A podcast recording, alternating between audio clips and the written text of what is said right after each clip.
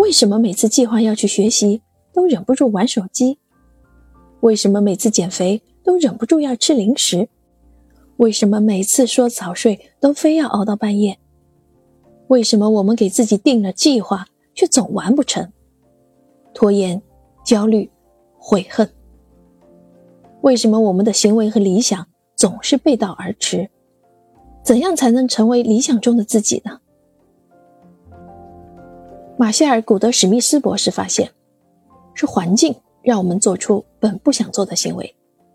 失败的不是你，而是方法。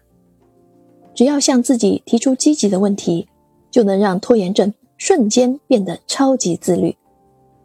它能帮助你在想改变自己的时候就能轻松的改变，想减肥的时候就能立马瘦下去，想学习外语的时候就能立马掌握。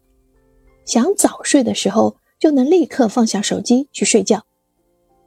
换句话说，这本书能帮助你掌控自己的人生。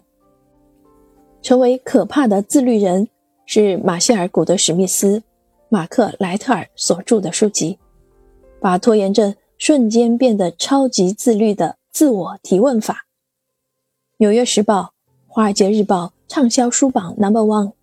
美国亚马逊年度畅销书。本书专门写给善于制定目标却难以达成的你。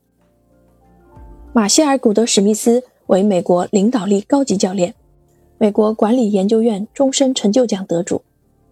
他在给麦肯锡、高盛、福特、通用电气等世界五百强企业高管培训的过程中发现，是环境中的消极诱因在影响着人们的行为。让人们无法成为理想中的自己。